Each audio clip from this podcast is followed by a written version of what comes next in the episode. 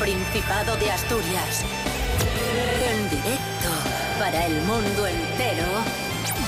Aquí comienza Desayuno con Liantes. Su amigo y vecino, David Rionda.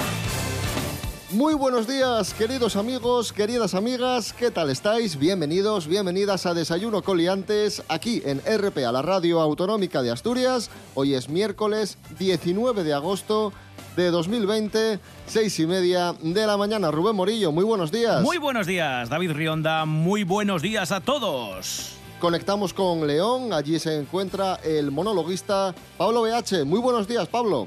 Muy buenos días para ti. Son las seis y media llueve, hace un frío que jode. Eh, ¿Dónde están los buenos días, David? ¿Eh? ¿Dónde están? O sea, o ¿Dónde sea- están? O sea que, que León llueve. En León, llu- sí, eh, bueno, como en el resto del mundo a veces, pero en León también nos dan derecho a llover. Buenos días, Asturias. Espero que tengáis un día mejor que el que hace. Vamos a verlo. Rubén Morillo, ¿qué día tendremos hoy? Hoy tenemos una cosa que yo no la he visto en mi vida. Eh, ayer tuvimos un día asquerosamente lluvioso. Es probable que mañana jueves eh, tengamos también lluvia, pero hoy miércoles ocurre un fenómeno extraño, pero que sí que ocurre de vez en cuando, que es que entre dos borrascas entra una masa, una masa de aire caliente y nos deja un día extraordinario. Hoy en Asturias vamos a tener sol con temperaturas que suben 7 grados de golpe hasta los 32 de máxima, pero eso sí, Hola. a última hora del día, eh, una de las colas de las borrascas que nos están, eh, digamos, eh, pues bordeando o, acorralando, en concreto la de Galicia, sí que puede dejarnos algo de lluvia en la zona más occidental, perdón, más sí, occidental de la región. Así que, en principio, vamos a tener un día maravilloso de sol, pero a última hora del día se puede torcer. Ya aviso que mañana va a llover, ¿eh? Que nadie se haga ilusiones o que piense que vamos ahora a enlazar cinco días de sol, que no. Desayuno con liantes, ay. Desayuno con liantes, ay. Desayuno con liantes, ay, lere.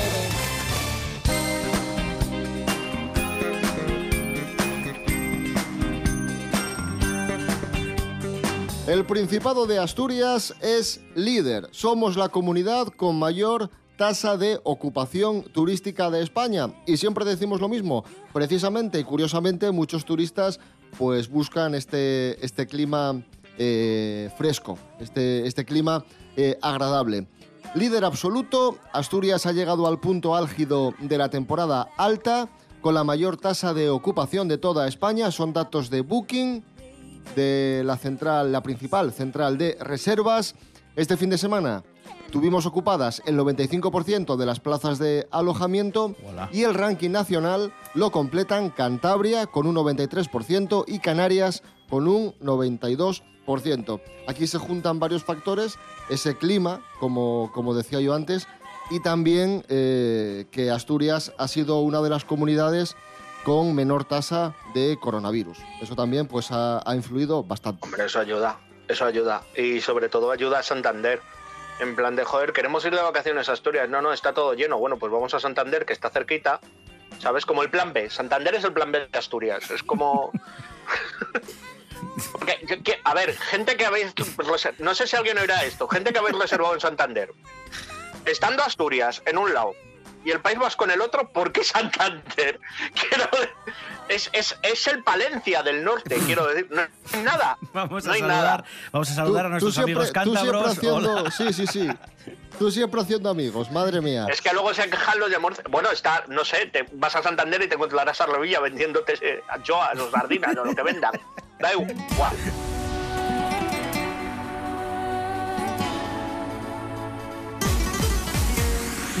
Te doy permiso para ponerte ofensivo con la siguiente noticia, que esta sí es de enfadarse y sí es de ponerse mm, ofensivo. Pero es algo que ha pasado en Asturias. Sí, 28 jóvenes denunciados este fin de semana por no llevar mascarilla en una fiesta al aire libre en Gijón. Sucedió en la Carballera de la Pipa. En Somió, 28 jóvenes de entre 17 y 20 años que no llevaban mascarilla y estaban ahí todos apelotonados pues de cachondeo.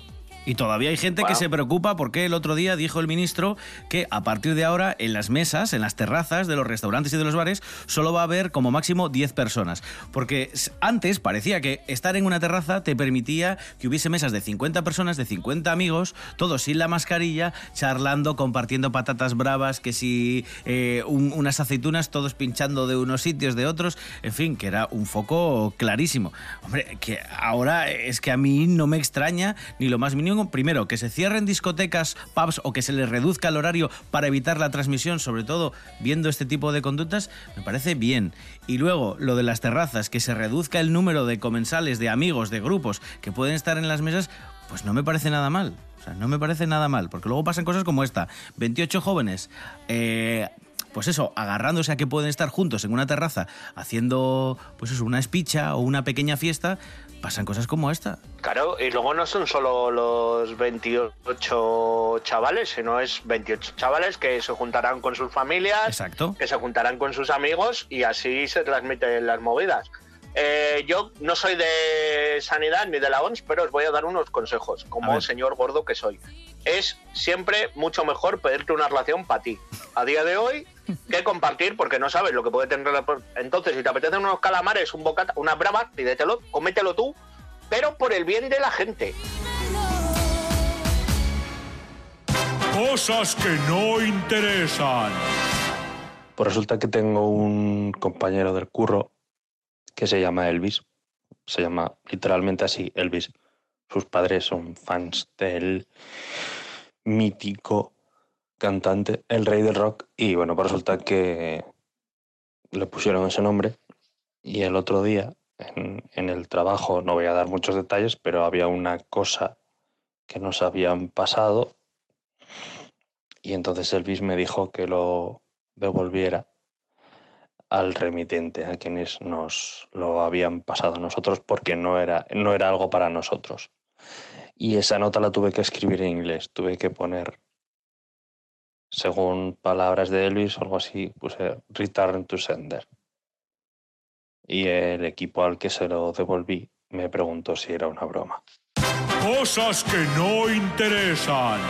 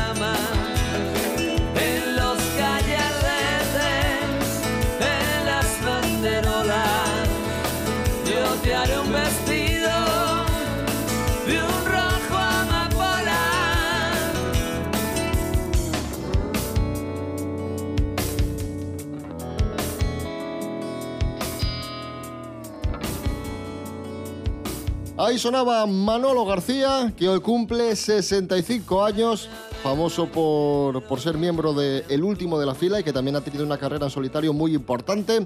La canción que acabamos de escuchar es Carbón y Ramas Secas. Hoy es el Día Internacional de la Fotografía. ¡Bien! Bien, Día Internacional de la Fotografía. Y para hablar de fotografía está con nosotros... ¿Quién? ¿Quién, quién puede Valle. ser? No.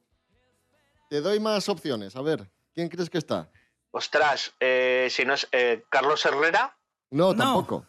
eh, pues no sé, me rindo. ¿Quién está? M.A. Barracus. ¡Ay, Dios, qué bien! Buenos días, M.A. ¡Buenos días! ¿Qué tal? ¿Cómo estás? Pues muy bien. Les vengo a hablar de la fotografía. M.A. Barracus, hay que decir, todos le recordamos por, por ser parte, por ser un componente del equipo A y en estos momentos celador en el UCA. Y aficionado a la fotografía, por supuesto.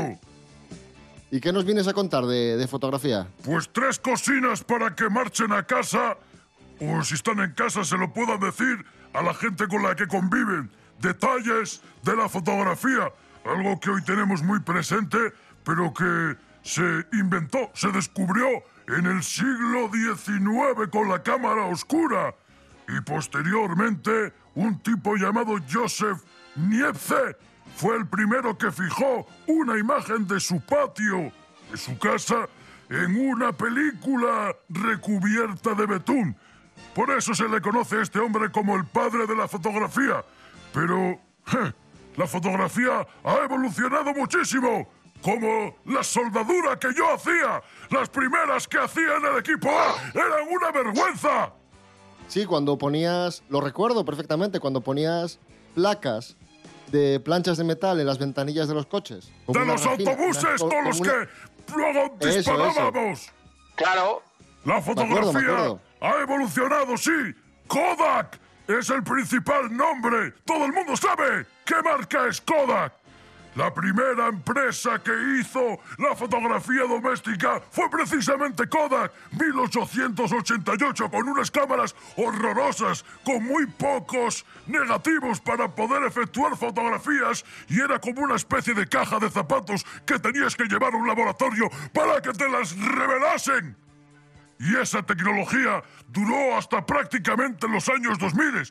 No sé si recuerdan los carretes de 35 milímetros que todos llevamos en las cámaras y que había que llevar también Ostras. a revelar en una hora. Sí, sí. Tranquilo, M.A., sí, sí, sí, me acuerdo, me acuerdo. Pues esto es así desde 1913 cuando se adaptó esa cámara de Kodak que era anterior de 1888 y hasta prácticamente, como digo, los años 2000 siguió intacto hasta que llegó la fotografía digital. La fotografía digital primero en cámaras muy cutres que grababan las fotos en disquetes de tres y medio y posteriormente los teléfonos móviles que son prácticamente la cámara estándar hoy en día. Todo el mundo hace fotos con el móvil. Todo el mundo hace fotos con el móvil y además en sitios donde no se puede. ¡Caray! Gracias, M.A. Barracus. ¡De nada! Ay, madre mía, qué... Uf, Lo qué vive, ¿eh? sensación. Sí, sí, sí, sí, que todos los estoy... profesores sean como Mr. T. Sí, sí, sí. Os voy a hablar del cambio climático. Lo que pasa que, mm, que tanta agresividad, tanta intensidad, parece que, que estresa un poco. ¿Y qué es lo mejor para reducir el estrés? Os preguntaréis. Reírse. La risa es lo mejor para todo. Efectivamente. Nos lo cuenta Esther Rodríguez. Buenos días, Esther. Hola, ¿qué tal? Muy buenos días a todos. Pues sí, David, como bien dices, reírse con frecuencia puede ayudar a combatir el estrés, pero la intensidad con la que nos reímos no afecta al resultado. Mira, os cuento por qué. Para empezar, cabe destacar que el estrés no es necesariamente algo malo, ya que nos ayuda a activarnos para actuar ante algunas situaciones de emergencia. Sin embargo, cuando el estrés se manifiesta de forma continua y sin motivo suficiente, puede ser un problema para nuestra salud física y mental. Varios estudios han comprobado que las emociones positivas, como por ejemplo sentirse feliz, estar alegre, tranquilo, ayudan a reducir los niveles de estrés. Y también hay estudios que indican que la risa reduce directamente los niveles de estrés. Y es que la frecuencia con la que alguien ríe ayuda a atenuar los niveles de estrés. Pero la intensidad de la risa, ya bien sea fuerte, media o baja, no tiene ningún efecto. Además, hay diferencias de la risa según el género. Las mujeres por lo general ríen más que los hombres. así como según el momento del día o la cultura. Así que ya sabéis, ciertos niveles de estrés son buenos, pero no podemos dejar que se convierta en algo crónico. Muchas gracias, hasta la próxima.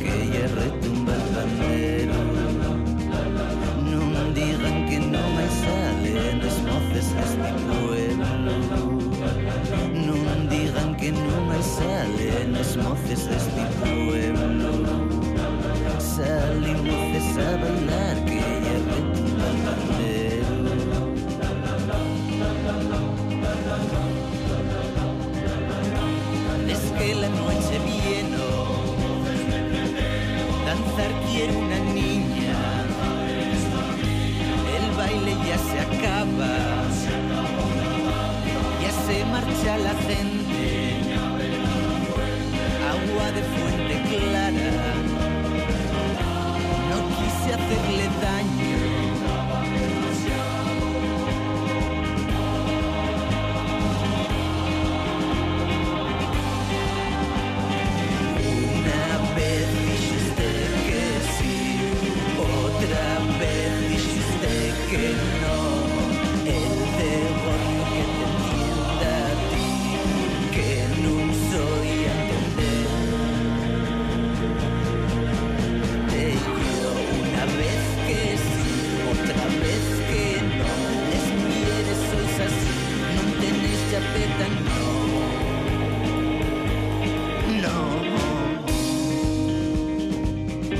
7 menos cuarto de la mañana, Lucas 15, salir moces a bailar. Hoy es miércoles 19 de agosto de 2020.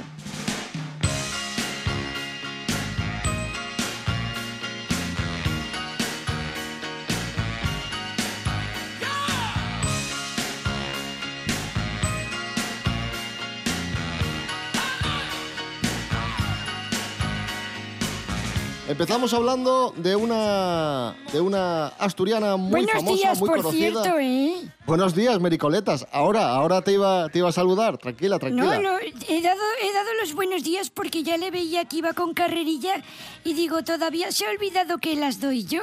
No, no, no. Eh, empezamos hablando de una famosa, de una compañera asturiana, Luján Argüelles. ¿Qué le pasa a Luján, Mary? Pues la presentadora asturiana Luján Argüelles y el empresario Carlos Sánchez han vivido siete años de amor.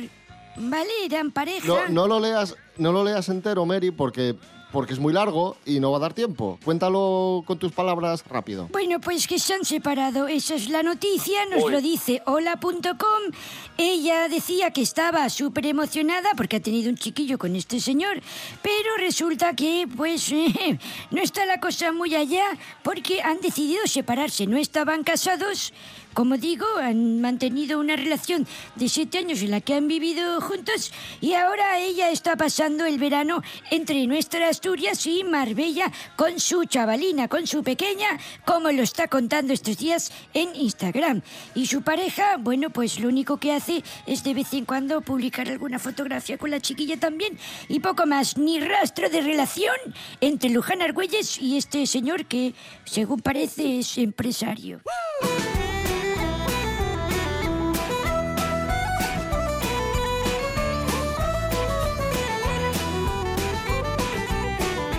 Atención al titular, Venga. esto es verídico. Jaime Peñafiel ha concedido una ha concedido una entrevista a Vox a Voz Populi y ha confesado que en su momento, en una ocasión, esto es que parece broma, pero no es broma, comió carne humana. Mericoletas. ¿Cómo, ¿Cómo es esto? Bueno, que le, sí, que sí, que no le es broma. preguntaron, ¿a usted le sirvieron carne humana en un banquete? No. Que también la pregunta se las trae porque iba a saber esto el redactor, pero bueno, se lo preguntó. Y dijo este señor Jaime Peñafiel, sí, Aquello fue durante la coronación de Bokassa, el emperador de Centroáfrica. Entonces dicen que hubo un plato especial que comí y porque me gusta la carne, soy muy carnívoro.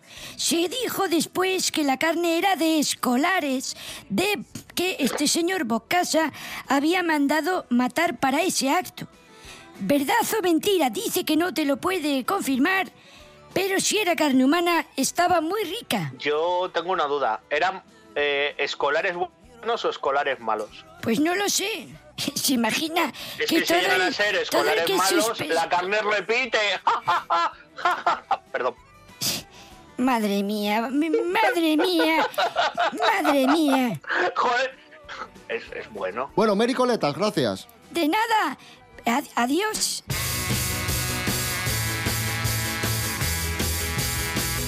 Y tenemos ahora noticia de alegrarse. A veces contamos noticias de enfadarnos, tenemos noticia de alegrarse. Jorge Aldeitu, buenos días. Muy buenas liantes. Hoy vengo con una de esas noticias que me encanta dar porque es una noticia positiva y es que Dani Rovira, después de tanto tiempo luchando contra el cáncer, finalmente lo ha superado y está completamente curado. Lo ha compartido él mismo en redes sociales, que la verdad que siempre ha compartido todo, desde que empezó, cómo le fue la quimio, cómo fue cambiando físicamente y también nos ha dado esta noticia final tan maravillosa.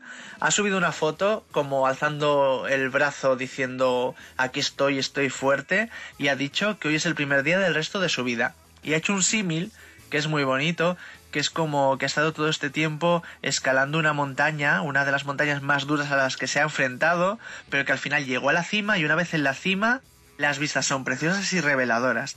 Da las gracias a mucha gente, a familia, a personal sanitario, a los amigos, a los conocidos y también a la gente desconocida que, que fueron muchísimos miles de personas que se volcaron con él en redes sociales y le mandaron en todo momento sus mensajes de ánimo y eso le ha llegado a él muy hondo y dice que el ser humano es maravilloso y lo ha podido comprobar en este tiempo. Y también tiene palabras para su pareja, Clara Lago, no la llama por su nombre, pero dice gracias compañera por compartir el peso de la mochila. Gracias por la luz en la noche y la silla en el camino y por no soltarme. Nos alegramos un montón, han sido seis meses muy duros para él, pero nos alegramos que empiece esta nueva etapa y esta nueva vida. Un saludo, liantes.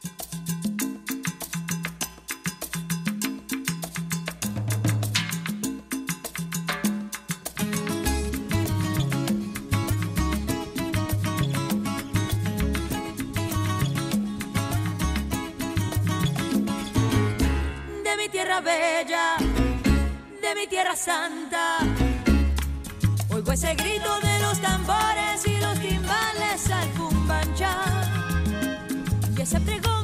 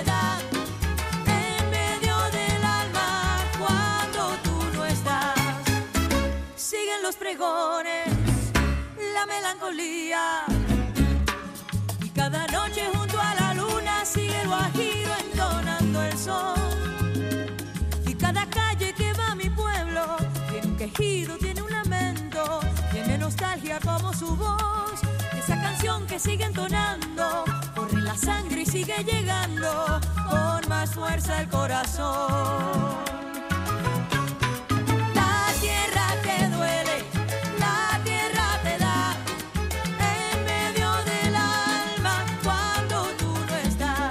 Ahí sonaba Gloria Estefan y el tema Mi Tierra. Pablo BH, muchísimas gracias por haber desayunado con nosotros. Pues muchísimas de nada por haber desayunado con ustedes. Ha sido un placer. Lamento eh, a toda persona que pueda haber ofendido hoy. Eh, menos a Peñafiel. Peñafiel ya da igual, con lo mayor que está y encima ha comido colegial. Pues bueno, un abrazo muy fuerte a Asturias, pasadlo bien en este día de clima bueno. Y ya está entrando Miguel Ángel Muñiz por la puerta, porque a continuación vamos a hablar de cine.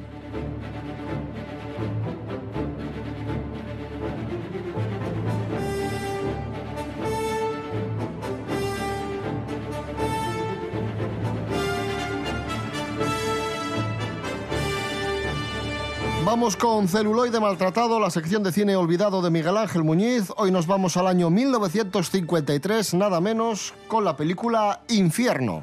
We're really safe now. Oh, they'll still question us, want us to take them back over our route, probably. But it doesn't matter, our tracks are gone. Bueno, esto es un clásico de Miguel Ángel Muñiz, muy buenas. Buenas, ¿cómo estáis? Un clásico de- del cine de, de intriga y de misterio, ¿no?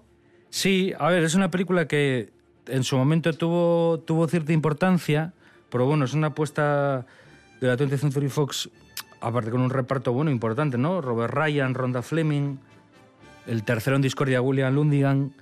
Eh, es una película ya en color, que utiliza además muy bien los entornos. Tiene una fotografía de, bueno, un, un tío que fue un director de fotografía importantísimo, que era Lucien Ballard, que incluso todavía en los 70 hará películas importantes. Y en este caso, bueno, es, una película mm, de estas casi teatral, ¿no? Dura muy poco, no llega a la hora y media y es básicamente un triángulo en el que tenemos Robert Ryan, que es el marido, poco pues el típico hombre de negocios, un poco déspota y demás, ¿no? Rhonda Fleming, que es su mujer, que realmente está liada con su mejor amigo, o, o- o el, o el que él creía que era su mejor amigo, y entonces ellos, al empezar la película, le tienden una trampa, porque ellos van a explorar unas montañas, una región así bastante árida, y planean eh, dejarle allí. Y búscate irse la vida, sí. Y, Y que muera allí muerto, abandonado, sí. Porque saben que es imposible sin agua y sin caballos, ni coche, ni nada. Además le rompen una pierna, ¿no? Sí, bueno, a ver, lo que hacen, digamos, es ponerle una trampa para que él tenga un accidente y Ah, vale, quede y quede tocado. Y el tío queda ahí abandonado en mitad de la nada con la pierna. Exactamente. Entonces, bueno, pues un poco la historia tiene dos vertientes, ¿no? Por un lado, Robert Ryan, cómo llega con esa tenacidad y esa, esas ganas de sobrevivir a toda costa, sobre todo al principio para vengarse de ellos, superando todos los obstáculos posibles y a veces desesperándose, poniéndose al borde de la muerte. Y luego, por otra parte, como Ronda Fleming y, y el tercero en discordia, pues tienen que llegar al hotel, mantener la compostura. No, mi marido desaparecido, no sabemos dónde está, hay que mandar algún tipo de patrullas, falseando la zona donde se supone que está para que no lo descubran y tal.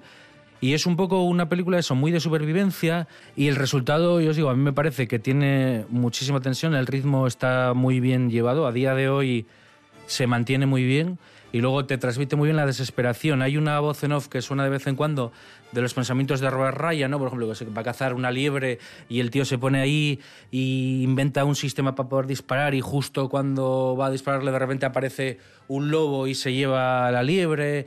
Eh, en fin, es como muy angustiante y bueno, la prueba de lo buena que es es eso, que a día de hoy, más de 50 años después, es una película que se ve y está igual de fresca que el primer día, ¿no?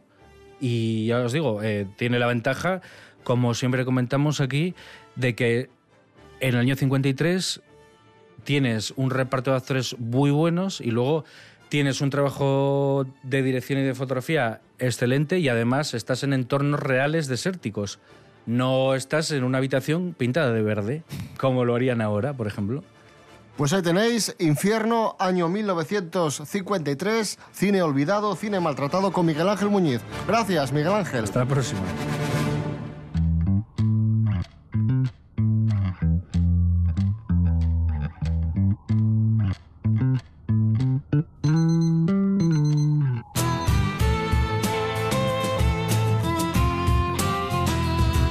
Nos vamos amigos, amigas, volvemos mañana a las seis y media de la mañana. Recordad redes sociales, Instagram, Facebook, desayunocoliantes.com y rtpa.es, radio a la carta. Rubén Morillo. David Rionda. Hasta mañana. Hasta mañana. Siempre igual.